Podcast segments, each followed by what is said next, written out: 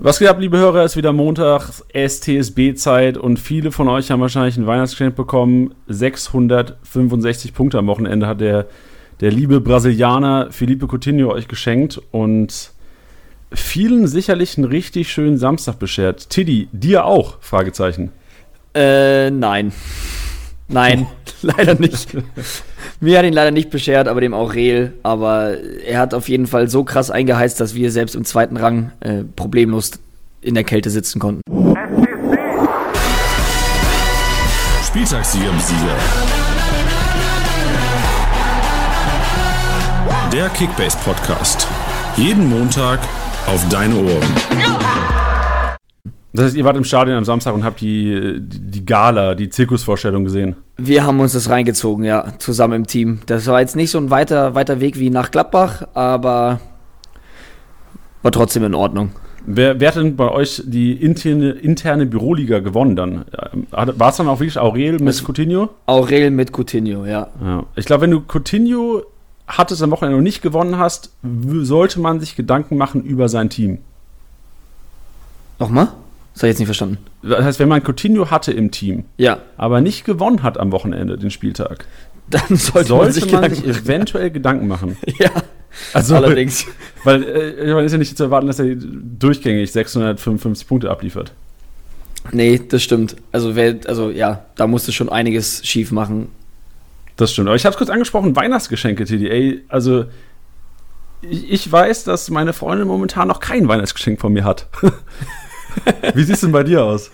Äh, für meine Freundin habe ich schon eins, für die Mama auch, äh, aber ansonsten muss ich, glaube ich, noch ein bisschen äh, die Innenstadt abgrasen. Boah, Hast, was, was, was, schenkst du denn deiner Freundin? Also hört, hört deine Freundin Podcast? Sonst könntest du mal ja, kurz sagen, glaub, ich brauche noch Ideen. Manchmal, nee, manchmal hört die zu, deswegen ah, kann ich es nicht. okay, okay, gut. Das machen okay. wir dann privat danach. Ja, ja, klar. Ah, ah du hast mir gerade WhatsApp geschrieben. Zwei Tickets 1860, äh, Dauerkarte. Ja, cool, Dauerkarte 1860, ja, nice. Tatsächlich, äh, falls, sie, falls sie zuhören sollte, das rechne ich ihr ganz hoch an. Sie hat letztens ihre äh, EC-Karte verloren und hat sich bei der Sparkasse als Zeichen ihrer bedingungslosen Liebe hat sie sich die 60 EC-Karte geholt. Boah, geil. Da ja. müsste eigentlich, also der größte Liebesbeweis als Freundin wäre dann quasi auch eventuell Kickbase zu spielen. Ja, aber ich glaube, dann würden wir uns richtig in die Haare bekommen. Das stimmt. Ey, wenn, vielleicht für die Hörer da drauf, mich würde es interessieren, Gibt es denn Beziehungen, wo wirklich Freund und Freundin Kickbase spielen? Wäre vielleicht auch mal eine geile Aktion im Podcast, oder? Wenn man so sagt, okay, ey, wir haben hier ähm, ein Pärchen zu Gast, beide spielen Kickbase und vielleicht beide hassen sich auch samstags von 15.30 bis 17.15.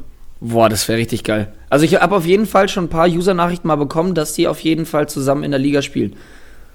Geil, weil für meine Familie hört man ja ab und zu schon, dass so innerhalb einer Familie gespielt wird, ja. aber Beziehungen wäre natürlich geil. Ich meine, es ist ja auch jetzt nicht mehr heutzutage so selten, dass Frauen Fußball begeistert sind. Gott so sei Dank.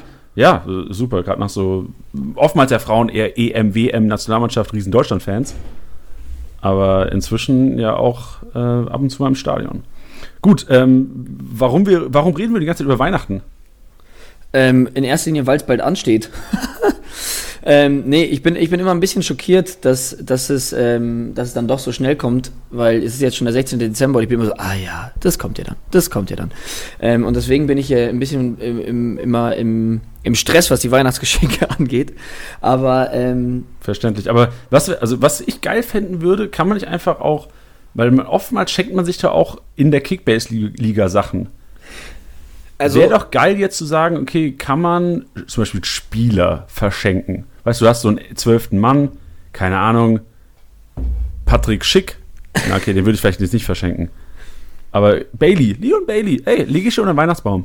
Ja, Leon Bailey oder Abraham oder Nübel, das wären, glaube ich, gerade ganz gute Geschenke. Ähm, nee, also Spieler kannst du leider nicht verschenken. Das, äh, beziehungsweise das müsste man dann irgendwie anderweitig äh, irgendwie einfädeln. Aber ich habe mich riesig gefreut, denn ich habe ähm, ja, wie soll man es denn sagen? Also ich, ich habe viele Nachrichten immer bekommen, dass viele Leute sich gegenseitig beschenken wollen, was ein, was ein Kickbase-Abo angeht. Und ähm, das ging ja bisher immer nicht, weil du musstest, du musstest ja quasi über einen App Store ab, abwickeln. Also deswegen war es immer eine ziemliche Scheißaktion, dass man sagen musste, gut, jetzt holst du dir mal hier irgendwie ein Jahresabo oder halt eben äh, eine Monatsaktion und dann überweise ich dir bei PayPal. Also das ist dann äh, sehr, sehr unromantisch und sehr un unpersönlich. Aber ich weiß nicht, wie viel ich schon verraten darf, aber ich, ich tease das mal so ein bisschen an, dass es jetzt auf jeden Fall die Tage eine Aktion geben wird, wo ihr euch easy beschenken lassen könnt mit einem Abo oder äh, auch eure Liebsten glücklich machen könnt. Also du wirst die Chance haben, äh, ein Kickbase-Abo per Code kaufen zu können, den du dann weitergeben kannst oder ähm, dich beschenken lassen kannst. Geil, das heißt, du kannst auch ich könnte jetzt sagen, ey, mein Bruder ist zwar Fußball begeistert, spielt aber jetzt noch kein Kickbase. Ich schenke dem einfach das Abo. Ginge das auch? Oder brauchst du quasi schon einen bestehenden Member-Account? Oder einen bestehenden Kickbase-Account? Nö, den kann er sich ja dann noch machen. Ja, nice. Ey, vielleicht habe ich, hab ich hier gerade ein Weihnachtsgeschenk von meinem Bruder. Ich wollte gerade sagen, warum spielt denn der noch kein Kickbase? Ja, es ist ein anderes Thema. ist ein anderes Thema. Nee, aber es, es, ist auch ein guter Zeitpunkt. Ich finde, äh, manchmal ist ja auch dann so Winterpause für die Leute, die sich dann ja immer nicht trauen und sagen, jetzt hat die Liga ja schon angefangen. Das ist immer so ein schwaches Argument. Ähm, kann man jetzt ja zur Rückrunde nochmal ordentlich Gas geben. Ja, vor allem Zeit ist ja genug. Also du hast, du hast ja diese vier, fünf Wochen, wo, obwohl ich glaube, es sind wirklich nur drei, vier Wochen, fünf Wochen, ich weiß nicht.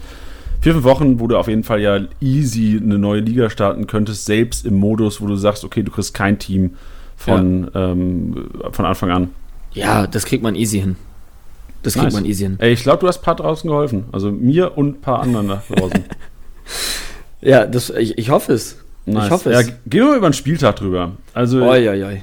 Ey, richtig viele Rekordpunktzahlen. Viele über 2000 gesehen am Wochenende. Was hat Aurel gemacht? Spieltagssieg, ne? 2000? 2096 waren es das letzte Mal. 2096, ja. nicht schlecht. Ich meine, Punkte, ähm, Überarbeitung von Opta steht noch aus. Ich glaube, sind noch ein paar knifflige Sachen dabei, kann sich nur was verändern, aber ich glaube, an 655 von Felipe Coutinho wird nee. keiner mehr vorbeikommen. Nee, da müsste Lewandowski noch mal ein paar, paar ordentliche Punkte oben drauf bekommen, ja. damit der damit der da ey, das noch knackt. Also da können wir auf jeden Fall sehr sicher sagen, dass es Coutinho wird. Äh, weißt du noch, als wir vor ein paar Wochen gesagt haben, als Timo Werner diese 600, was war der, 625 oder sowas auf den Tisch gelegt haben, gesagt, gesagt haben, der Rekord wird ewig stehen. Hey, ich dachte es mir auch. Von wegen. Und jetzt, ich würde, jetzt würde ich auch wieder so weit gehen und sagen, ey, Coutinho, wer soll denn nochmal drei Tore, zwei Vorlagen machen? Ja, wenn dann Florian Niederlechner. Okay, das stimmt. nee, äh, war echt Wahnsinn. Also, äh, wie gerade schon erwähnt, wir waren im Stadion und Aurel, der Coutinho hat, das ist dann auch, ist aber auch ein geiles Erlebnis, im Stadion zu sitzen und nebenbei den Live-Matchday offen zu haben. Oh ja. Ähm, und Aurel ist schon Bayern-Fan, brennt jetzt nicht mehr so für den Verein. Also ich glaube, er hat nämlich deutlich mehr für Coutinho gejubelt als für Bayern selber. Und es war geil nicht, weil am Anfang ähm, haben wir noch so interne Wetten gemacht, so, ja, wie geht's aus und keine Ahnung was. Und dann haben, haben die Jungs irgendwie irgendwo getippt. Ich weiß jetzt nicht, ob das dann Schleichwerbung gilt, wenn ich jetzt sage, was es ist. Ähm, haben getippt und dann meinte, hat Aurel äh, so eine Kombi-Wette gemacht aus so sechs Happenings und eins war, Coutinho schießt das erste Tor. Und ich da so äh, in meinem Wurst- und Weißbier-Trauma, äh, äh, Koma, nicht Trauma, Koma, mhm. ähm, aber einfach gesagt, ich so, nee, der macht doch nicht das erste, das erste macht immer noch Rashica. Uff. Wow, hat er nicht gesagt. Uff. Der, also, nicht nur der Ball ist eingeschlagen, sondern auch die Aussage. Uff, der, komplette, der komplette Schein in einem Eimer, richtig gut. Ähm, Vor allem ja, der Blick, hat, muss direkt, als Rashica das Tor gegangen ist, ist sein erster Blick direkt in Aurels Augen gewandert. Nee, ich habe mich tatsächlich äh, auf, auf die Treppen im zweiten Rang geschmissen. Also kein Witz. Ich habe mich da, ich bin, da, bin zusammengesackt. Das war so geil. Ja, ich wurde ein bisschen gehasst außenrum, aber ja. Ja, ich fand's krass, wenn man jetzt so den, den Matchday sieht, dass Bayern 400 Punkte mehr als Dortmund gemacht hat, obwohl die ja noch nicht mal zu Null gespielt haben. Also muss ja eine absolute Dominanz gewesen sein. Du live im Stadion gewesen, 90 Minuten Spiel gesehen, kannst du dazu noch was sagen? War das? Ja, ich habe ich hab meinen Mitbewohner währenddessen geschrieben, weil ich ja da als, ähm, ja, wie soll man sagen, ich musste da ja under, mich ja undercover geben in dem Stadion. Ähm, ich habe äh, so die, macht Bremen das 1-0 und ich fand es so geil, weil die jetzt nicht die klaren Chancen hatten. Dann machen die das 1-0 und ich dachte mir so, boah, jetzt, jetzt kommen die nochmal so richtig in Bedrulle. Hey, und dann machen die da dieses 1-1, dann noch in der Nachspielzeit der ersten Halbzeit das 2-1 und dann wie die ja aus dieser Halbzeit rauskamen, das war ja, das war ja ein Überfall. Also das war ja wirklich dann nur noch Demontage und dann habe ich ihm auch meinem Mitbewohner zwischenzeitlich nur geschrieben, es macht einfach keinen Spaß. Es macht einfach keinen Spaß, weil wenn die da mal so ein paar Gänge höher schalten, dann wird es wirklich unlustig. Aber war es denn deiner Meinung nach, wenn du sagst, okay, warum war die zweite Halbzeit so viel besser? Es war doch im Grunde genommen wirklich nur Coutinho ist von dem Flu Flügel in die Mitte gegangen und Perisic nach außen dann quasi für Boateng. Meinst du, das war dann wirklich der Unterschied, wo du gesagt hast, okay, das ist jetzt die Dominanz, die Bayern ausstrahlt? Ähm, es war, es war schon, war schon krass zu sehen, dass, dass man immer so das Gefühl hat, die sind immer so zwei Schritte schneller, immer noch mal ein Stück wacher, weißt du, das sind so, so kleine Sachen, weißt du, das ist immer, wo man dann sagt so, ja, der Ball springt jetzt genau zu dem oder hat der ein Glück, dass der jetzt hinkommt, ja, und das ist leider das irgendwie, das ist einfach, glaube ich, der Wille. Die haben dann so Bock, den noch richtig einen einzuschenken. Und ja, klar, über Coutinho brauchen wir nicht reden. Also wie der auch da seine letzte Kiste macht und der Lupfer. Also da, also wow. Also kann man nichts gegen sagen. Kann man mal also, ein paar Millionen Geld, ein äh, paar Millionen Euro überweisen. Ja, und, und was ich auch noch sagen muss, und ich habe ihn jetzt schon sehr auf dem Podcast verteidigt, aber Benji Pavard ist so ein geiler Kicker. Der ist so geil, was der da für, Schlank, äh, für Schlanken reinpflegt. Ja, lass mal. Lass der macht's einfach. Die, der, der, der pflegt da die Schlanken rein. Ähm, nee, also was der da ähm, in, in, den Strafraum reinholzt, ist, ist nur geil. Ist nur geil. Fand ich richtig, richtig gut. Was sagst du denn zu Thiago? Thiago anscheinend ist auch laut Flick-Aussagen wieder so zurück in die Startelf, war ja das, was er gesagt hat, dass er sich zurückgespielt hat. War das wirklich so eine Dominanz? Weil 200 Punkte ohne Torbeteiligung spricht ja fast schon für sich. Ja, ich muss aber ehrlich sagen, dass es live bei mir nicht so krass rüberkam. Und ich als Thiago-Besitzer habe da natürlich schon sehr drauf geachtet, zumal auch Thiago einfach einer meiner Lieblingsspieler in der Bundesliga ist. So weh das auch tut, dass der Spieler vom FC Bayern kommt. Ähm, aber der, der, der ist einfach der Wahnsinn. Und ich muss aber ehrlich sagen, dass ich es nicht, nicht so krass fand. Also der hat bombastisch gespielt, aber ich fand es nicht so krass, wie es rüberkam. Okay, aber das heißt, also muss ja dann wahrscheinlich unfassbar viel gepasst worden sein in der gegnerischen Hälfte, oder? Absolut. Anders, ja, ja, kann total. ich mir 200 Punkte nicht erklären, weil viele Torschüsse total. hat er bestimmt nicht gehabt. Aber ich habe ich hab noch so ein bisschen so auf die Thiago Magic gehofft. Weißt du, so ein bisschen hier nochmal ein geiler Seitenwechsel und naja. Aber vielleicht liegt es aber auch daran, vielleicht kriege ich ja richtig einen auf die Mütze, aber vielleicht liegt es auch daran, dass wir ähm, mal ein bisschen Qualitätskontrolle auch in der Allianz Arena gemacht haben und mal so, es gibt jetzt einen Liter Plastikbecher, aus denen man Bier trinken kann. Die haben wir mal getestet. Der Glühwein musste getestet werden. Da muss man natürlich auch schauen, ob das ob Bier aus den, ja. genau, aus den, aus den halben Liter Gläsern genauso schmeckt wie aus den Litergläsern. Ähm, vielleicht lag es auch daran. Ja, klar. Kannst dich ja nicht auf zwei Sachen gleichzeitig konzentrieren. Ja, ich sag mal so, äh, der Sonntagmorgen ist auf jeden Fall eingeschlagen wie so ein Brusttritt von Nübel. Scheiße. Okay. Äh, ich habe auch eine Frage zu Bayern, die mich auch, wo ich, wo, wo ich mir unschlüssig bin. Ich habe nur die eine Szene gesehen, wo halt Rashica Boateng etwas alt aussehen lässt. Wie war es denn sonst im Spiel? War Boateng wirklich so langsam, dass man sagt, ey, Martinez spielt hundertprozentig morgen Abend? Übermorgen äh, Abend, sorry.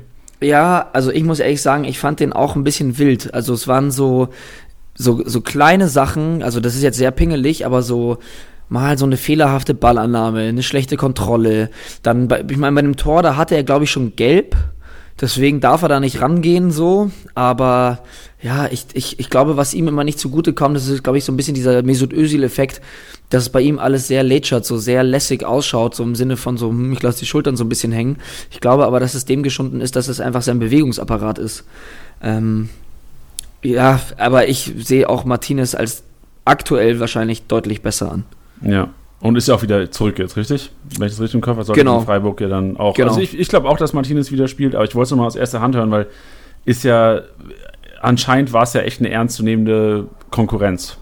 Ja, ja, ja, aber ich, Martinez müsste da auf jeden Fall vor ihm stehen. Also er hat mich wirklich äh, meiner Meinung nach, also bei Bayern auf jeden Fall muss ich leider auch sagen, mit Goretzka wahrscheinlich die, die blassesten auf dem Platz. Okay, Goretzka, vielleicht auch jetzt letzte Frage zu Bayern. Ich weiß, du redest ungern über Bayern. Aber so Goretzka, Müller, jetzt klar, wir wissen, Goretzka fällt aus jetzt gegen Freiburg, Müller wird spielen. Aber langfristig denkst du, Goretzka hat jetzt trotz, ich glaube, zwei schwachen Auftritten in Folge ähm, eine Chance? Ja, ich finde halt immer, ich habe es auch schon mal gesagt, bei Thomas Müller ist halt vor allem die Sache, der kommt und performt. Der, der ist, glaube ich, ein Assist und ein Tor wieder, oder nicht? Ja, 200, warte, lass mich lügen. 224 Punkte in, was weiß ich. Aber Tor und Assist, oder? Also Assist. Tor und Assist, genau, richtig, ja. Ja, und wenn wir jetzt dann mal, ich muss, jetzt muss ich gleich mal schauen, also das letzte Mal, als wir darüber geredet haben, war er mit unter den besten Vorlagengebern in der Bundesliga. Und da muss ich dann schon sagen, ich bin jetzt, ja, er ist aktuell der beste Vorlagengeber. Zehn Torvorlagen. Verrückt. So, und, das, und da denke ich mir halt auch, ich bin jetzt nicht so der krasse Statistik-Nerd, aber ja, der kommt halt drauf und performt. Also so wie der die, die diese Bälle da immer reinschlägt, das ist so, ein, so, ein, so eine Mischung aus Lupfer und Flanke, habe ich das Gefühl. Ja, ich, ja, ich muss ehrlich sagen, ich, also ich habe ja auch Goretzka, ich kann, muss jetzt ja auch nicht jeden Montag erwähnen, aber da sehe ich Müller schon auf jeden Fall vor ihm.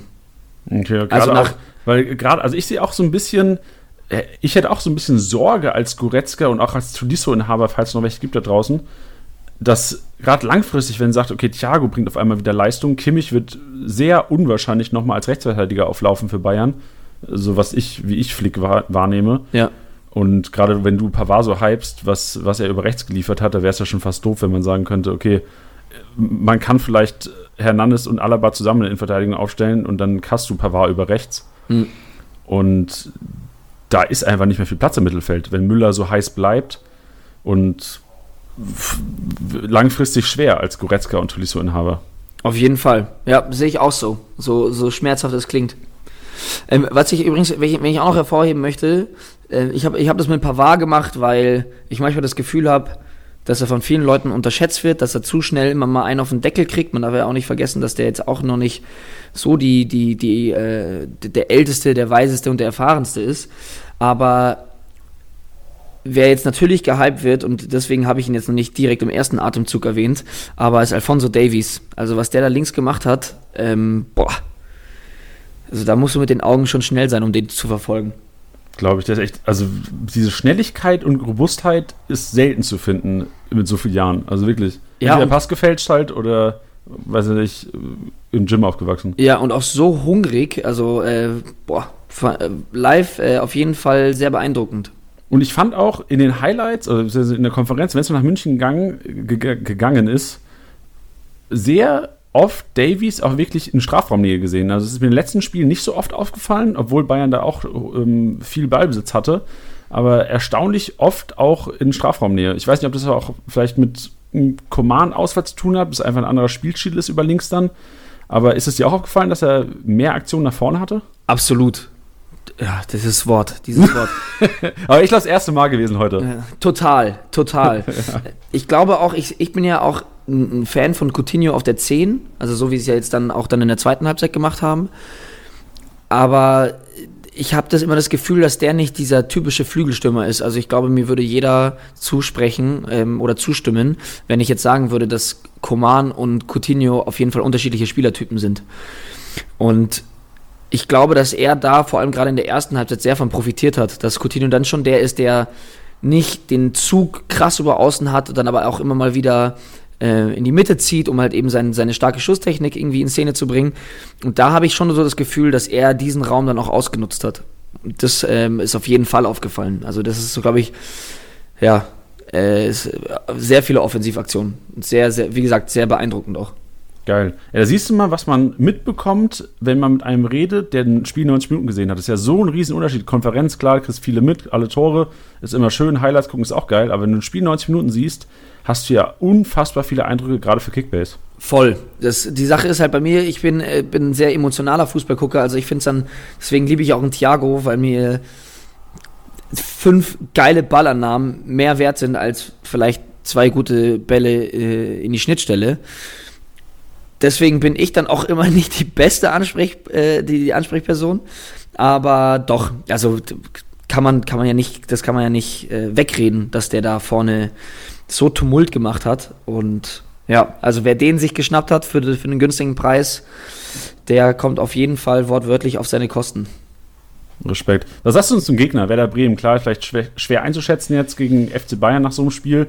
Aber könntest du sagen, die spielen, guck mal, zum Beispiel morgen 18.30 Uhr spielen gegen Mainz 05 daheim.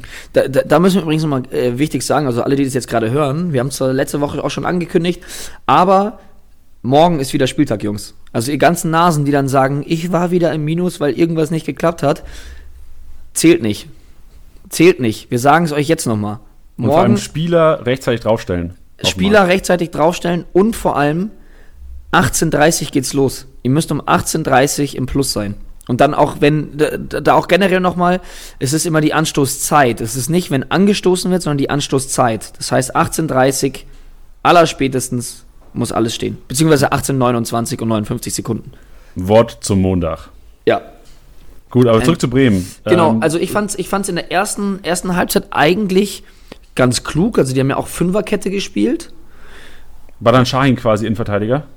Ähm, jetzt fragst du mich was. Es war auf jeden Fall ähm, Groß, Velkovic, Augustinsson, Lang und Lang Gebre hat gestartet sogar. Lang hat gestartet und Gebre Selassie. Ah, okay, got it. Ja, genau, sowas. Ja, genau. Ja, da ist die Hammer. Ähm, und deswegen, sie standen krass defensiv, aber immer dann über diese Schnelligkeit von Rajica gekommen. Also der hatte ja nochmal so, so zwei Chancen. Einmal hat er, hat er sich sehr verstolpert.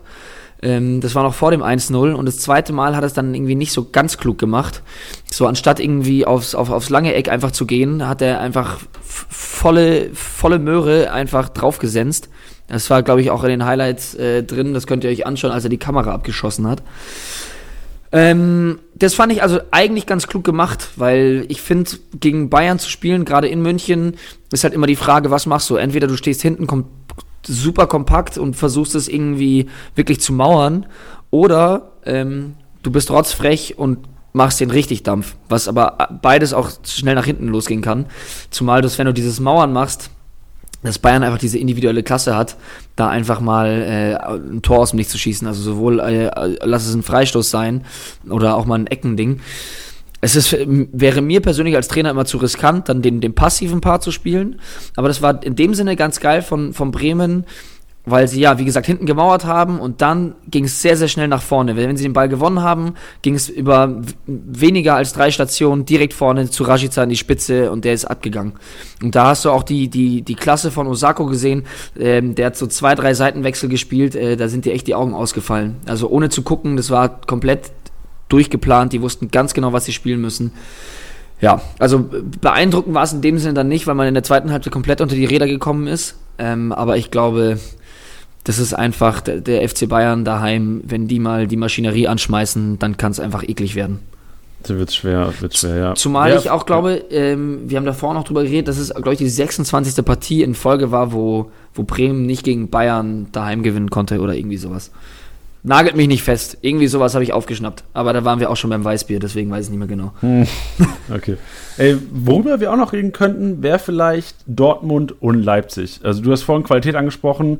Dortmund und Leipzig unfassbare Qualität. Konstanz auf einmal, seit Umstellung Dreierkette, Dortmund wieder ungeschlagen. In Berlin war es kein souveräner Auftritt, aber gerade so gegen Düsseldorf, gegen Mainz, klar sind jetzt Gegner, die jetzt nicht ähm, auf, dem, auf der Augenhöhe sein sollten, aber trotzdem souveräne 5-0, 4-0 äh, Siege. Leipzig auch unfassbarer Lauf. Morgen Abend beide gegeneinander. Ja, da bin ich wirklich richtig gespannt. Also da, ich bin, ich, ich glaube, dass es äh, einfach ein super geiles Spiel werden könnte, einfach von der taktischen Weise aus. Also ich bin super, also ich kann, ich kann jetzt keine Prognose treffen, da ist mir, bin ich einfach wahrscheinlich nicht so takti äh, taktikaffin wie alle anderen. Ähm, also ich könnte da jetzt keine, ja, ich könnte dir keine Prognose stellen, wer wie jetzt auftreten wird. Aber ich glaube, dass das, selbst wenn, also entweder, glaube ich, wird es ein richtiger, richtiger Torhagel oder es wird einfach ein taktisch super spannendes Spiel. Also, wenn ich es morgen schaue, dann auf jeden Fall nicht in der Konferenz oder ähnliches, sondern dann schaue ich mir das alleine an. Also, nur das Spiel. Ah, okay. Achso, ich dachte, äh, nicht mit Freunden, weil das. Achso, ja, das auch nicht. Auf die ganzen Ärsche habe ich eh keinen Bock. Ja, genau. Also vor allem ich als Manager würde mir jetzt. Du stehst vor so vielen Entscheidungen. Okay, du hast viele da draußen haben bestimmt Dortmunder, viele da draußen haben Leipziger. Und jetzt hast du so ein Spiel, wo du weißt, okay, beide Teams werden sehr wahrscheinlich einander sehr viele Punkte wegnehmen. Ja. Weil generell hast du in den letzten Spieltagen immer unter den Top 3, Top 4, Top 5 war immer Dortmund, war immer Leipzig. Und jetzt als Manager denkst du dir, okay, äh, mein, also ich persönlich, selbe Situation, habe einen Dortmunder, habe drei Leipziger und stehst auch vor der Frage, okay, gehe ich auf ein Team, lasse ich sie komplett raus, alle und steck Fluppen, äh, stell Fluppen auf und hoffe. Was ist denn dein Ansatz bei der ganzen Geschichte? Ja, ich finde es ich find's auch immer, ja, es ist immer so eine Sache mit den Punkte wegnehmen, weil andererseits, es kommt ja auch darauf an, welche Spieler du hast. Also gerade bei Abwehrspielern ist es natürlich schwierig, weil du ja da sagst, okay, da können sich auf beiden Seiten jeder was fangen. Wenn du aber jetzt Jetzt, klar, einen Werner stellt man immer auf, aber wenn du jetzt einen Stürmer hast oder einen Sabitzer hast oder sowas, würde ich die einfach problemlos aufstellen. Weil selbst wenn die eine Kiste machen, die, die, die leiden nicht an dem, an dem, äh, an dem, an dem Gegentor und die sind auch nicht die, die normalerweise, sage ich mal, einen Fehler vor einem Gegentor machen und ähm, sind jetzt auch nicht die, die bei einem zu Null Bonus enorm punkten. Deswegen würde ich gerade so Sabitzer, Leimer, Werner natürlich, äh, die würde ich alle problemlos ausstellen. Also ich habe ich hab Reus und werde den garantiert aufstellen. Ähm, und ansonsten Akanji, da ist halt natürlich die Frage, hm, macht man das, macht man das nicht? Ist natürlich auch wie immer eigentlich eine Frage der Alternativen. Klar. Und bei einem Dämme bin ich jetzt gerade am überlegen, ob ich den denn wirklich aufstellen soll oder nicht, weil der ja auch so ein Kandidat sein könnte, der auch viel auch in der eigenen Hälfte ackert, dass mal da äh, bei dem enormen Pressing von, von, von Dortmund es mal passieren kann, dass er einen Ball verliert oder dass er eben diesen Fehler vom Gegentor macht. Und genau, deswegen bin ich da noch so ein bisschen, bisschen skeptisch. Deswegen so Abwehrspieler, klar, es ist schwierig. Aber gerade bei offensiven Mittelfeldspielern oder Stürmern sehe ich da gar kein Problem. Ey, hörst du schon wieder? Ich höre äh, Wahnsinn. Alter, scheiße. Oh Geil. Mann, ey. Die, die suchen mich als, ey. als suchen die mich. Ja, ich weiß, was du sagst und ich, bin auch so. Ich habe mich jetzt inzwischen schon entschieden. Die Aufstellung steht im Grunde genommen für morgen und ich habe mich echt dazu entschieden, auch wenn es für viele wahrscheinlich hart klingt, ich werde Upamecano nicht aufstellen, weil ich einfach also ich, ich schreibe quasi den zu Null Bonus für beide Teams wahrscheinlich ab, weil die Offensiven unfassbaren Lauf haben bei beiden Teams gerade. Ja. Und man muss nach Wahrscheinlichkeiten gehen und ich glaube, die Wahrscheinlichkeit ist höher, dass da mehr als drei Tore fallen. Ich kenne jetzt die Quoten nicht auswendig, aber ich denke das schon, dass es eine kleine Ballerei sein könnte. Und ähm, weiß nicht, also ich werde ich werde Upamecano nicht aufstellen. Meine Alternative ist jetzt nicht so rosig, aber ich, ich werde Wer ist denn deine Alternative? Warte, warte, das ist richtig Problembehandlung gerade. ja, aber äh, es ist ähm, spannend. Also Touré ist meine Alternative. Und ich habe mich dazu entschieden, Touré aufzustellen. Ja, aber das kann, das kann, man ja auch machen. Das kann man machen, genau. Nee, ja. da würde ich, da würd ich d'accord gehen. Das würde ich auch sagen. Da würde ich auch eher Touré aufstellen als Upamecano. Gut. Ey, richtige Problemfallbehandlung hier. Aber es ist ja auch für, für Manager da draußen, ich meine, es sind ja viele wahrscheinlich, die Gedanken machen über dieses Spiel, weil das ist so ein Spiel Bayern-Dortmund, wenn die beide, beide gegeneinander spielen, habt ihr genau gesehen, weil einmal geht Sancho mit minus sieben vom Platz. Ja, ja, letztendlich, das ist ja auch das Schöne dran, kann man es nie wissen. Aber man kann ja, ja, das habe ich auch schon gesagt, so ein bisschen was für sein Gewissen tun. Und genau, ich und glaube. Ich würde es nämlich auch nicht, auch nicht für jeden sagen. Also ich würde sagen, wenn du vorne bist in der Liga, geh lieber auf Nummer sicher, stell vielleicht einen pro Team auf oder vielleicht, keine Ahnung, geh, geh, geh nicht zu arg auf ein Team. Wenn du sagst, aber du bist hinten, du musst was aufholen, ey, steh, steh, stell halt drei Leipziger auf. Wenn es gut geht, bist du vorne dran, wenn nicht, ja, fuck it, ey, dann ist halt nächste Saison. Ja. Ja, hast du, hast du sehr gut gesagt. Ähm, wie gesagt, ich meine es so ein bisschen auch so mit dieser, mit dieser, mit dieser Gewissenssache. Es ist ja, wenn du jetzt sagst, du stellst Upamecano nicht auf und auf blöd macht der morgen ein Kopfballtor, klar ärgerst du dich, aber andererseits hättest du es ja eh nicht anders gemacht. Weißt du, was ich meine? Ja, genau. Und vor allem die Chancen, du musst ja, ist ja immer Wahrscheinlichkeitsspiel. Wie wahrscheinlich ist es jetzt, dass Upamecano, der nach Ecken jetzt auch nicht so die Kopfballinstanz ist und vor allem gegen Hummels und Sagadu da hinten, die durchaus Kopfball stark sind, muss ja auch bedenken, okay, macht das jetzt Sinn? Wahrscheinlich wird er nicht die vielen Kopfballduelle gewinnen in der Offensive, in der Verteidigung. Klar, wird er wahrscheinlich alles gewinnen, weil keiner da vorne groß ist von Dortmund, aber die werden halt auch nicht hoch spielen. Die werden flach gehen, flach spielen, hoch gewinnen. Verstehst? Verstehst? Verstehst. Guter Fußball wird unterm Knie gespielt. Richtig. Ähm, ja.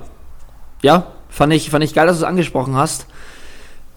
Und ich glaube, das ja, hilft einigen Leuten da draußen. Ich finde, es ist immer manchmal immer so ein bisschen. Ich glaube, das ist auch der große Nutzen von diesem Podcast, dass äh, ob wir jetzt recht haben oder nicht, ich finde, es tut immer ganz gut, wenn jemand einfach mal seine Meinung dazu abgibt. Einfach mal so, ah, so siehst du das. Wie oft hatten wir das schon, dass, dass ich einer Meinung war und du fängst an zu reden und ich denke mir so, scheiße, der hat recht. Also ich habe ja auch sehr viel Nutzen draus gezogen. Deswegen glaube ich, dass es gut war, dass du es angesprochen hast. Glaube ich nicht so ein babbeln. Ja, ein anderes Team, was meiner Meinung nach inzwischen jetzt nicht mehr zu diesen Top-Teams gehört, Bayer Leverkusen. Was ist da los? Uff, also äh, ich glaube, dem Bailey ist da nicht umsonst die Sicherung durchgebrannt. Nee, also ich weiß nicht, woran es liegt, dass diese Leistungen schwanken sind. In Bayern gewinnst du 2-1, heile Welt, alles gut, du wirst gelobt bis ins geht nicht mehr. Und immer wenn Leverkusen das Spiel machen muss, unfassbar viel Ballbesitz, aber es kommt selten was bei rum. Wenn mal, was weiß ich, ein 2-1-Sieg, also knappe Siege, aber es ist nie diese Kickbase-Dominanz, die du brauchst, von, um mal wirklich sahnig zu punkten. Ja, also ich, ich bin auch noch nicht so ganz dahinter bekommen, weil ich, jedes Mal, wenn ich mir auch die, die, die, die Mannschaft von Leverkusen anschaue, denke ich mir so, Alter, die müssten da eigentlich jedes Mal echt richtig einen abfackeln. Vor allem jetzt gerade so gegen Köln. Gut, dann waren es ja, waren's ja äh, zwei rote Karten. Das ist dann auch in Ordnung, wenn man sich dann nochmal einen fängt. Oder? Die haben sich doch nach den zwei roten Karten noch eingefangen. Ja, ja, Dragovic und Bailey. Genau, aber die Tore sind dann noch, also ein Tor ist zumindest danach gefallen, oder nicht? Oh Gott, das, das sind immer Also das Bono-Tor auf jeden Fall. Ja. Das erste Tor, wenn das erste gemacht. Äh, Cordoba? Das, nee, ja genau, Cordoba hat es gemacht. Hector Nach Hector-Vorlage. Genau. Boah, ich kann es dir nicht mehr sagen, sorry. Nee, alles gut. Ähm, ja, deswegen kann man da auch sagen, scheiße gelaufen. Andererseits denke ich mir auch, naja gut, bist halt auch selbst schuld, wenn du dir so zwei dumme rote Karten holst. Stimmt. Klar. Das äh, kannst du Also machen. es ist, ist, nicht immer, also ist immer so eine blöde Ausrede. Also, finde ich, wenn man sagt so, ja gut, aber die hatten ja zwei rote Karten, ja gut, aber bist halt auch selbst schuld. Also äh, bei Bailey auf jeden Fall und wie Dragovic bei dem zweiten Foul da rein, also bei der zweiten gelben Karte reingeht, also völlig absurd. Okay, ich habe geguckt, es war schon in Unterzahl. Also Cordoba, Dragovic 63 Minuten runter, 73. Cordoba. Okay. Ja. Und äh, Bailey übrigens nur drei Spiele Sperre. Interessant. Also dafür, dass es jetzt die zweite Tätigkeit in so kurzer Zeit war, finde ich, das, äh, ist er mit einem blauen Auge davon gekommen. Der lernt nichts, der Bub. Na, wirklich nicht. Wirklich nicht. Also da hätte ich, hätte ich gedacht, äh, dass der da auf. Also ich möchte da immer keinem äh, Scheiß in die Schuhe schieben, aber da hätte er mehr bekommen müssen. Ja, das sehe ich auch so. Gut, ich, Freiburg, lass mal über Freiburg reden. Weil wir haben ja schon oftmals in den letzten Wochen gesagt, irgendwann ist es mal vorbei mit Freiburg. Ja. Und ich will nicht sagen, es ist eventuell mal der Zeitpunkt gekommen, wo die jetzt nicht mehr zu den Top 6 gehören. Es ist vielleicht der Zeitpunkt gekommen. Ja, vor allem, wenn man sich jetzt halt natürlich anschaut, ähm, wer der nächste Gegner ist, auch, auch wenn man daheim spielt. Die Bayern, die gerade echt heiß laufen. Also erst Tottenham weggehauen, jetzt dann Bremen 6-1 weggehauen. Ich glaube nicht, dass die in Freiburg gnädig sind. Nee, glaube ich auch nicht. Und vor allem, also, als wenn ich jetzt viele Freiburger hätte, Freiburger sind ja meiner Meinung nach noch relativ viel wert.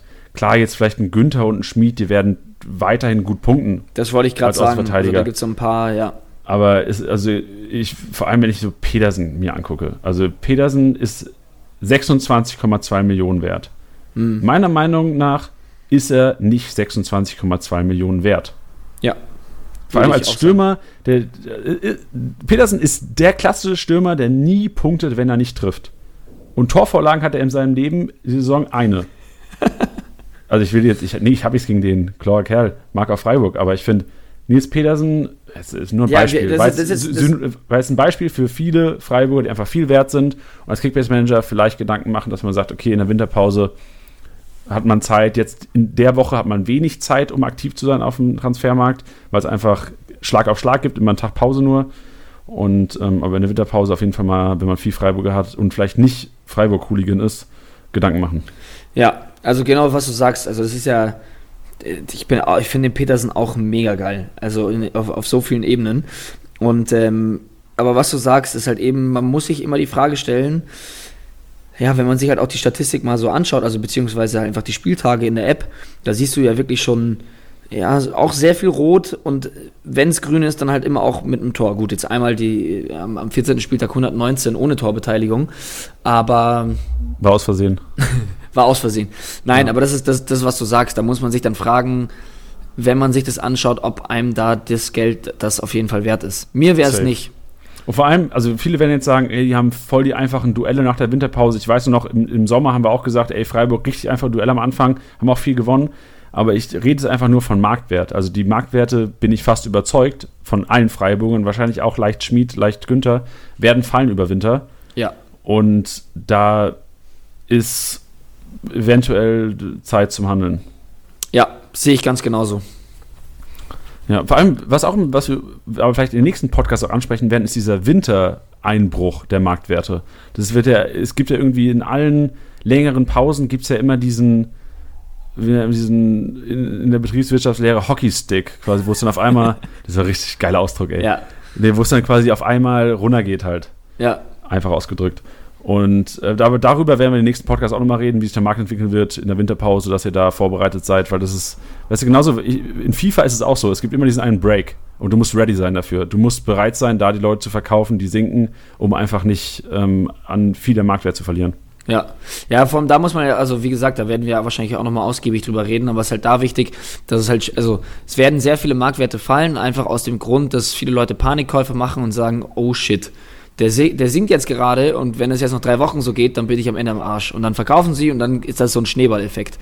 Die Sache ist aber, wenn ihr jetzt äh, Performer habt wie einen Werner, einen Lewandowski, äh, da, also ist jetzt natürlich auch wieder in, in, in, in ja, wie soll man sagen, in, in, der Maxime gesprochen. Also das sind ja wahrscheinlich die zwei, zwei krassesten und begehrtesten Spiele aktuell. Die würde man eh nicht verkaufen. Aber ich meine damit, dass es einfach Dauerbrenner gibt, die man einfach nicht verkaufen muss. Also das ist ja, da, da ist, muss ja der Marktwert einfach egal sein.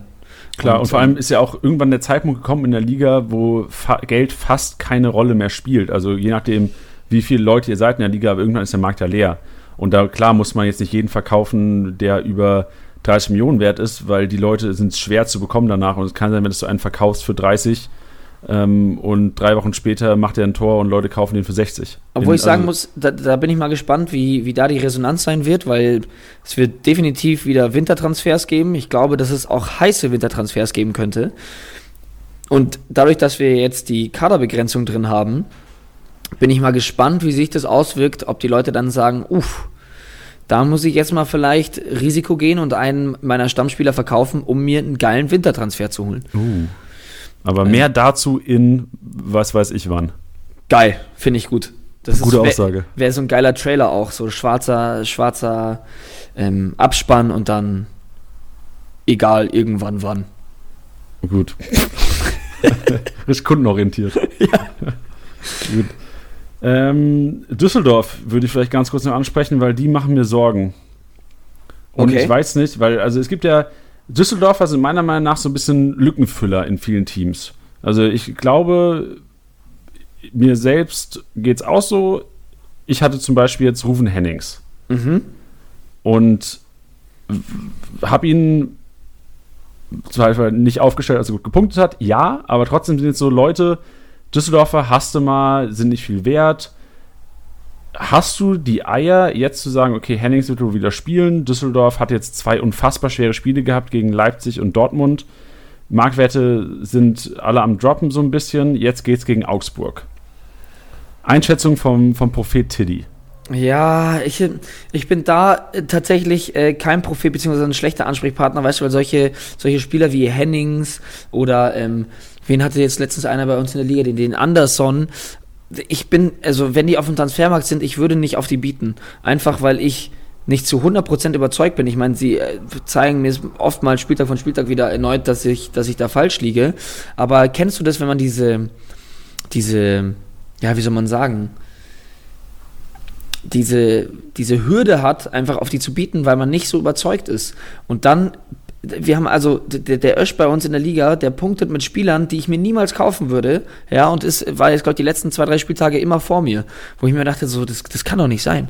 Und, ähm, ja, ich finde, ja, Augsburg ist halt gerade irgendwie auch äh, ganz gut drauf eigentlich. Also die scheinen sich gefunden zu haben und scheinen auch irgendwie echt Bock zu haben. Also jetzt so ein 4-2 gegen Hoffenheim musst du auch erstmal abfeuern.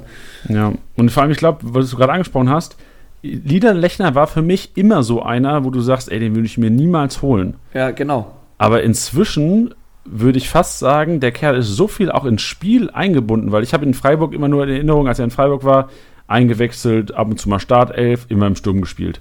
Und jetzt hast du diese bisschen mehr zurückgezogene Position und auf einmal hat er viel mehr mit dem Ball zu tun. Ja, also und ich meine, was der da ja teilweise für Pässe gespielt hat, wo ich mir dachte, so, das wusste ich gar nicht, dass er das kann. Also und nicht, um ihm nahe treten zu wollen, gar nicht. Also was der diese Saison spielt, ist wirklich unfassbar. Aber weißt du, das, es hat mich einfach positiv überrascht, jetzt, vor allem gerade jetzt gegen Hoffenheim, was der da, was der da im, im Füßchen hat. Das ist ja Wahnsinn. Das ist echt Respekt. Was, was mir vor allem aufgefallen ist bei dem Spiel, dass die Augsburger viel höher gepresst haben als sonst. Und da habe ich mir gedacht, okay, als Innenverteidiger der gegnerischen Mannschaft kommst du quasi nie. Also, außer es geht jetzt vielleicht gegen Leipzig, Dortmund, Bayern oder sowas. Aber ich habe mir jetzt gemerkt quasi aus diesem Spiel, dass die so hoch pressen, dass du als Innenverteidiger des Gegners sehr wenig Chancen hast, irgendwelche Pässe in die Hälfte zu stellen. Daraus resultiert dann quasi für mich, ich habe mir jetzt gemerkt, niemals, außer du hast halt diese Top 3, gegen Augsburg Innenverteidiger aufstellen, weil die einfach keine Pässe haben werden.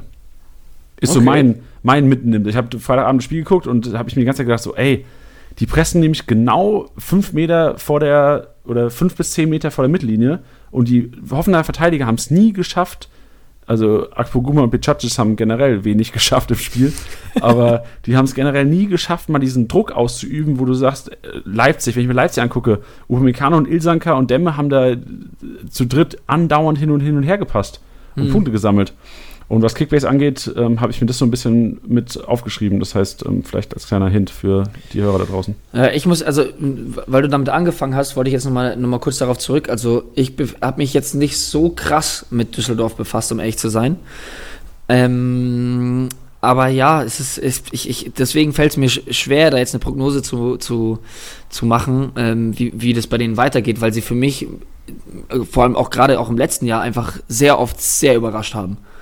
Deswegen, ja, aber eigentlich, eigentlich müsste es, müsste, es, müsste es Augsburg dann auch holen. Deswegen weiß ich jetzt nicht, ob ich an dem Spieltag, abgesehen, na klar, mit diesen, was du ja schon gesagt hast, Lückenfüllermäßig, äh, dass man ihn aufstellen muss, klar, aber ich würde jetzt nicht zwingend auf Fortuna-Spieler setzen.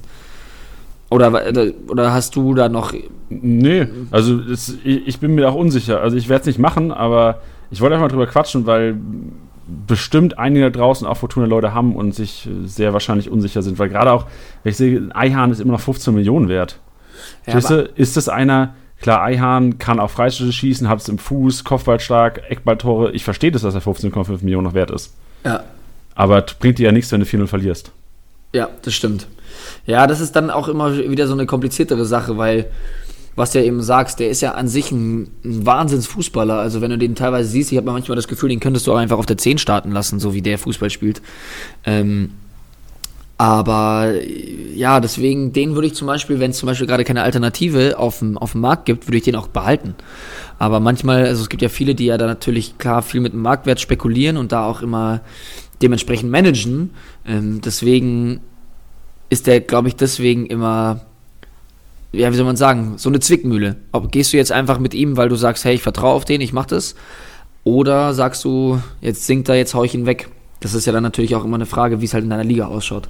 Aber ein Eihahn, das wäre zum Beispiel für mich ein Spieler, den ich super interessant finde. Und ist vielleicht auch so generell die Fortuna-Situation hat vielleicht auch mit deinem Kevin Stöger zu tun, oder? Wenn du sagst, du hast ja, ich meine, es schreiben ja inzwischen schon Leute so, ey, Teddy, du geile Sau, ich habe mir auch Stöger geholt, ich lieb dich. Ey, ich sag's euch, Leute, irgendeiner hat es auch letztens bei, gab es eine Info zu Kevin Stöger bei Liga Insider, da hat auch einer drunter kommentiert, da dachte ich mir auch, mir fallen die Augen aus. Was hat, was hat er nochmal geschrieben? Ich, du hast mir geschickt. Ich weiß nicht mehr. Ähm, warte, ich, warte, ich such's, ich such's mal kurz raus. Ähm, such's mal raus. Ich kann ja schon mal. Äh, willst du weiter erzählen währenddessen? Nee, mach ruhig. Okay, weil wir haben nämlich heute ein kleines Schmankerl noch, ein kleines frühzeitiges Weihnachtsgeschenk. Heute geht es nämlich um Schalke 04. Ich weiß, es ist schon ganz schön lang geworden. Wir labern jetzt schon 45 Minuten. Aber eigentlich sollte heute Schalke der Schwerpunkt sein. Und während Hidi jetzt sucht, kann ich ja schon mal unseren Gast ähm, bisschen introducen, der jetzt auch die ganze Zeit schon zugehört hat.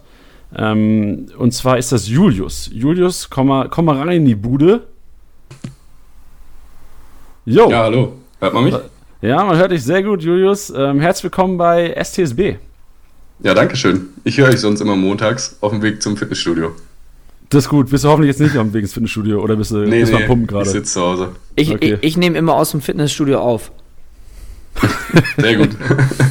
nee, ähm, ich ich habe den Kommentar gefunden. Das okay, war unter der, ähm, die Headline ist, es spricht wenig gegen eine Verlängerung bei Kevin Stöger. Und der erste Kommentar war, bei mir darf er auch verlängern. Hab ihn so wie Titti bereits seit ein paar Spieltagen und werde ihn weiter mitziehen. und der nächste Kommentar äh, war Titti der Prophet unseres Vertrauens. Geil. ja, und da kann ich nur das gleiche sagen, wie was ich auch noch drunter geschrieben habe. Unsere Zeit wird kommen. Ach, du hast kommentiert sogar, geil. Ja, klar. Sag mal, wie du heißt auf Liga Insider für Leute draußen, dass sie dir richtig viel Shit geben können, wenn es nicht nichts wird. Ja, äh, ich, ich halte mich da eh so krass zurück, weil äh, ich viel zu emotional kommentiere und dementsprechend richtig viel Shit, glaube ich, abkriegen könnte. Äh, aber ich heiße ich heiß Titzelsberger. Okay. Blockiert. Bei uns in der Liga hält den auch einer. Ich glaube auch wegen dir. Arne ja, ist er. Oh. Aber ich, äh, du machst nichts falsch. Du machst nichts falsch. Es ist so geil. Ja, der erzählt auch immer. Bester Spieler, der wird noch kommen. Ja, das ist, so ein bisschen, bisschen. Man darf es jetzt nicht zu sehr übertreiben, weil sonst hat er irgendwann den Ravett-Status. Oh ja, Stimmt. die Legende. Gut, aber jetzt zurück zu Julius. Als erstes für die Hörer da draußen. Julius, im Grunde müsst ihr euch vorstellen, der Kerl ist geboren worden und hat direkt einen Schnuller von Schalke 04 im Mund gehabt. Ist quasi genau Mitglied so seit Sekunde 1, ich weiß wahrscheinlich vor der Geburt schon angemeldet von Vater. ja, so sieht's aus. Also in der vierten Generation jetzt äh, Schalke-Fans bei uns in der Familie.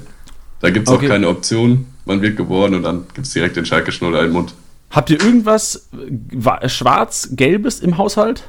Nee, gar nichts. Gibt's nicht. Gibt's nicht. Auch nicht aus Versehen irgendwie so, also so Tulpen, gelbe Tulpen werden auch nie gekauft einfach dann. Nee, nee. Verboten. Ich finde ich find's, ich immer, immer den Supermarkt dann einfach abgeschnitten oder zerstört so ein bisschen. Auch, klar. Ich, ich finde es geil, dass du bei gelb-schwarzen Objekten, die man im Haus haben könnte, als erstes an gelbe Tulpen denkst. Sag mal was anderes. Absperrband. oh ja, stimmt, hatte jeder Haushalt. Auch einfach eine schreckliche Farbkombination, deswegen vielleicht. Okay. Aber wir sind ja nicht heute hier, um gegen, um, um gegen Dortmund zu hetzen. Weil die punkten ja ordentlich in Kickbase und wer dieses Jahr auch ordentlich punktet, seid ihr. Deswegen haben wir gedacht, ey, wir müssen mal über Schalke reden, weil ist ja im Grunde genommen die Überraschung der Saison bis jetzt, oder wie du es anders war? Nee, vor allem nach letzter Saison. Also die haben ja meistens dann einen Hänger. Vielleicht auch, weil die dann international spielen und da nicht so gut drauf klarkommen. Aber die Saison danach wird immer ziemlich gut. Also kann es sein, dass nächste Saison wieder scheiße wird? Ja, wenn es so weiterläuft, äh, könnte das sein. Ich glaube, wir haben jetzt fünf Punkte weniger als in der gesamten letzten Saison. Das war schon echt hart. Also da sind wir ja 14. geworden, davor 2. und dann davor 10. Also da erkenne ich so ein kleines Muster leider. Boah, okay, das heißt, das schon mal vormerken für, für den Sommer, keine Schalker. Ich wollte gerade sagen, ja. Vielleicht schon, ja.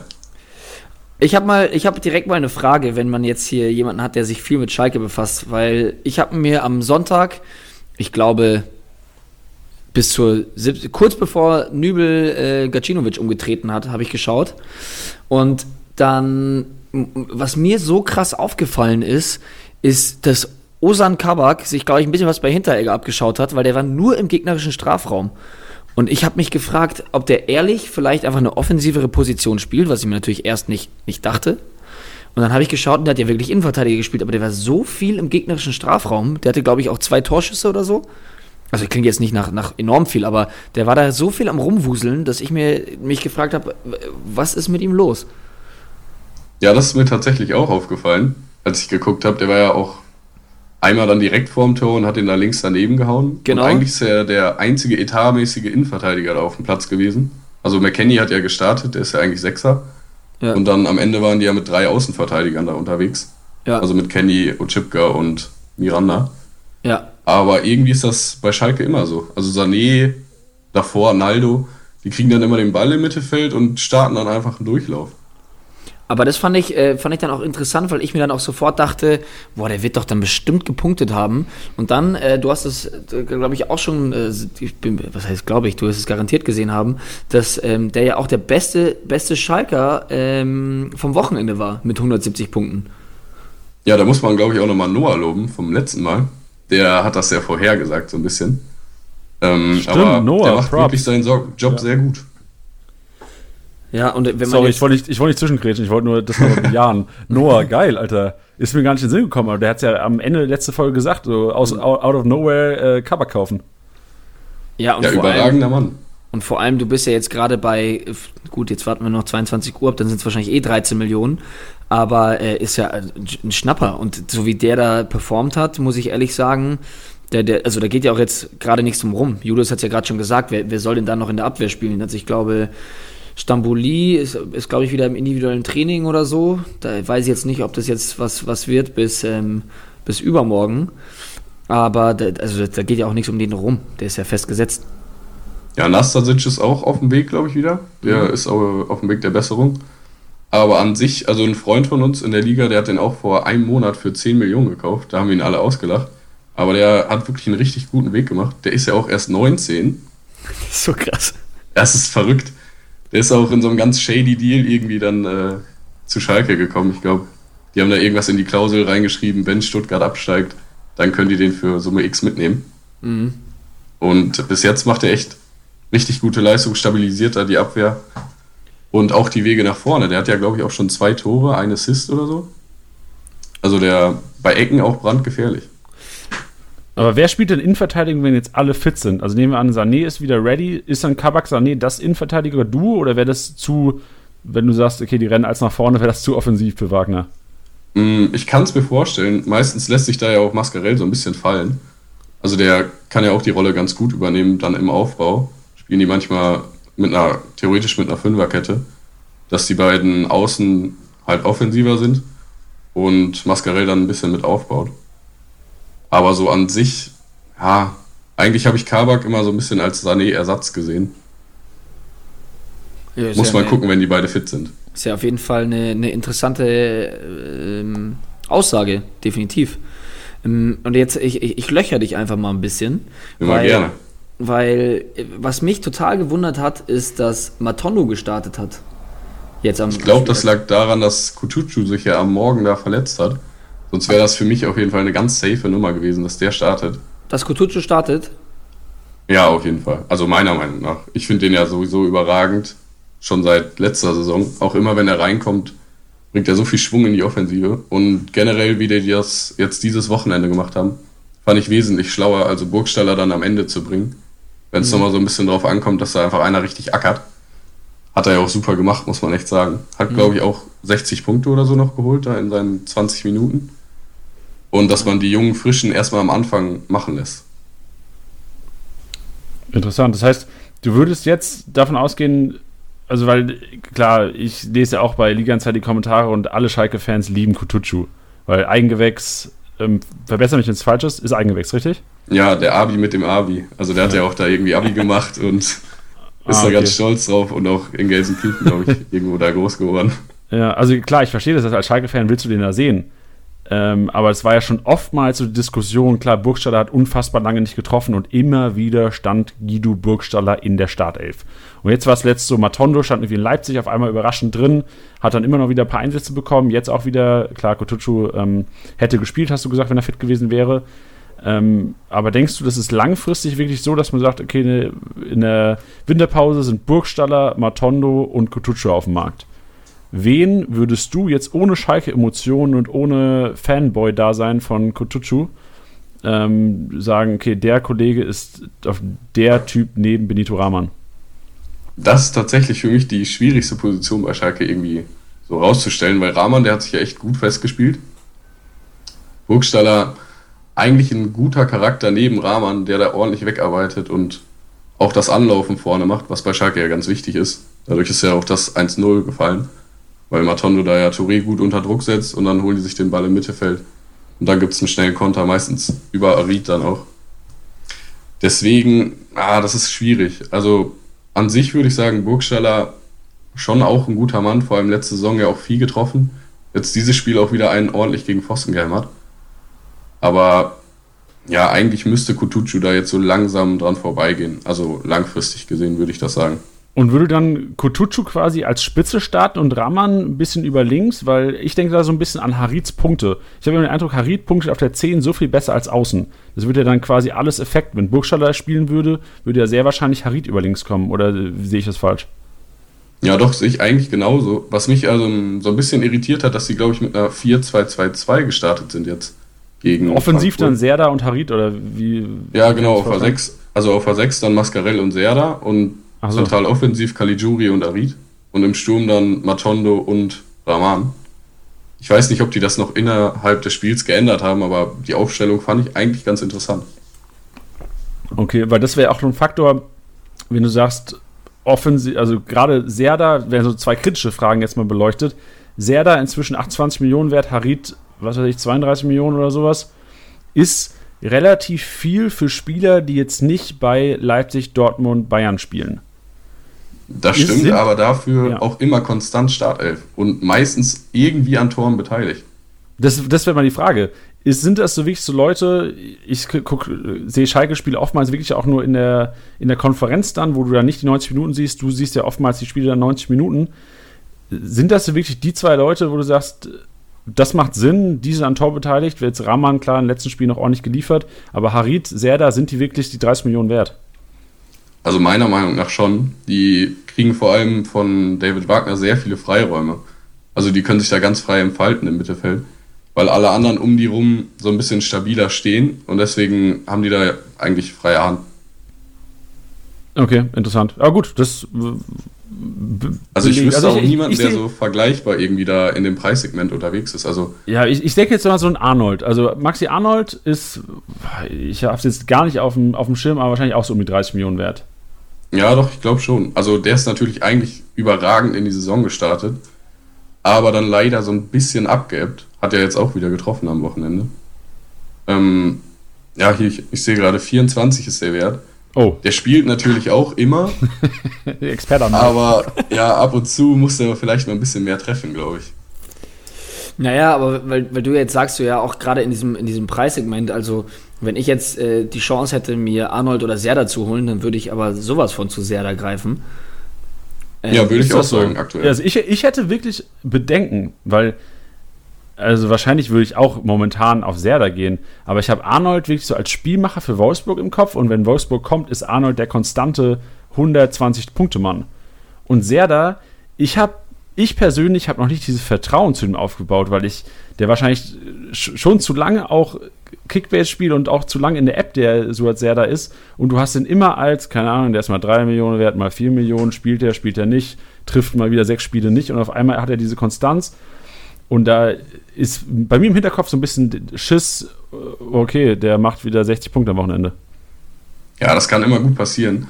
Vor allem, wenn, also Schalke hat ja jetzt gerade auch wieder so eine leichte Glücksphase mit den Ergebnissen, die sind ja immer relativ knapp. Also da kommt dann ja noch so ein 1-0 und dann kassieren die jetzt zum Beispiel diesen Spieltag kein Gegentor oder gegen Bremen ja auch ganz knapp mit diesem Harid ähm, Schlenzer da noch. Also da muss man dann immer ein bisschen gucken, da gibt es dann noch die Siegpunkte obendrauf oder eben nicht. Das war dann letzte Saison, da war ja ordentlich der Wurm drin. Aber so wie es gerade läuft, kann ich da eigentlich nur sehr da empfehlen. Die nächsten Spiele werden aber auch echt schwierig für Schalke. Das stimmt, jetzt spielt ihr in Wolfsburg, ne? Das ist ja quasi das Duell der zwei Vergleiche, Serda gegen Arnold.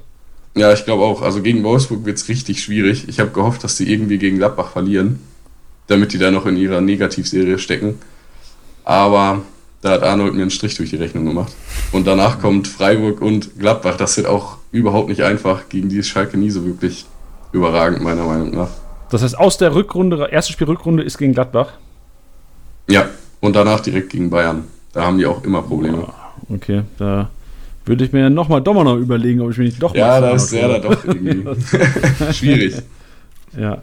Aber Arid kann ich wirklich nur empfehlen. Da ärgere ich mich immer noch selber, dass ich den leider nicht habe. Nee, äh, also habe ich sogar auch und bin, bin zufrieden. Wollte nur mal kritisch fragen. Das glaube ich sofort. Ja. Nee, ich glaube, was äh, man bei Schalke echt gut machen kann, sind die ähm, Stammspieler, weil da wird nicht so viel rotiert. Die spielen eigentlich immer recht solide, auch in der gegnerischen Hälfte mit vielen Pässen. Also auch so ein Caligiuri oder ein Ochipka, wenn man den so normal kriegt zu einem normalen Preis. Denkst du denn, jetzt englische Woche wird rotiert oder bleibt es trotzdem starr genau dasselbe? Weil meine Gedanken sind immer, wenn ein Team nicht daran gewöhnt ist, drei Spiele die Woche zu spielen, entweder wird rotiert oder es gibt einen Leistungsabfall quasi am Wochenende.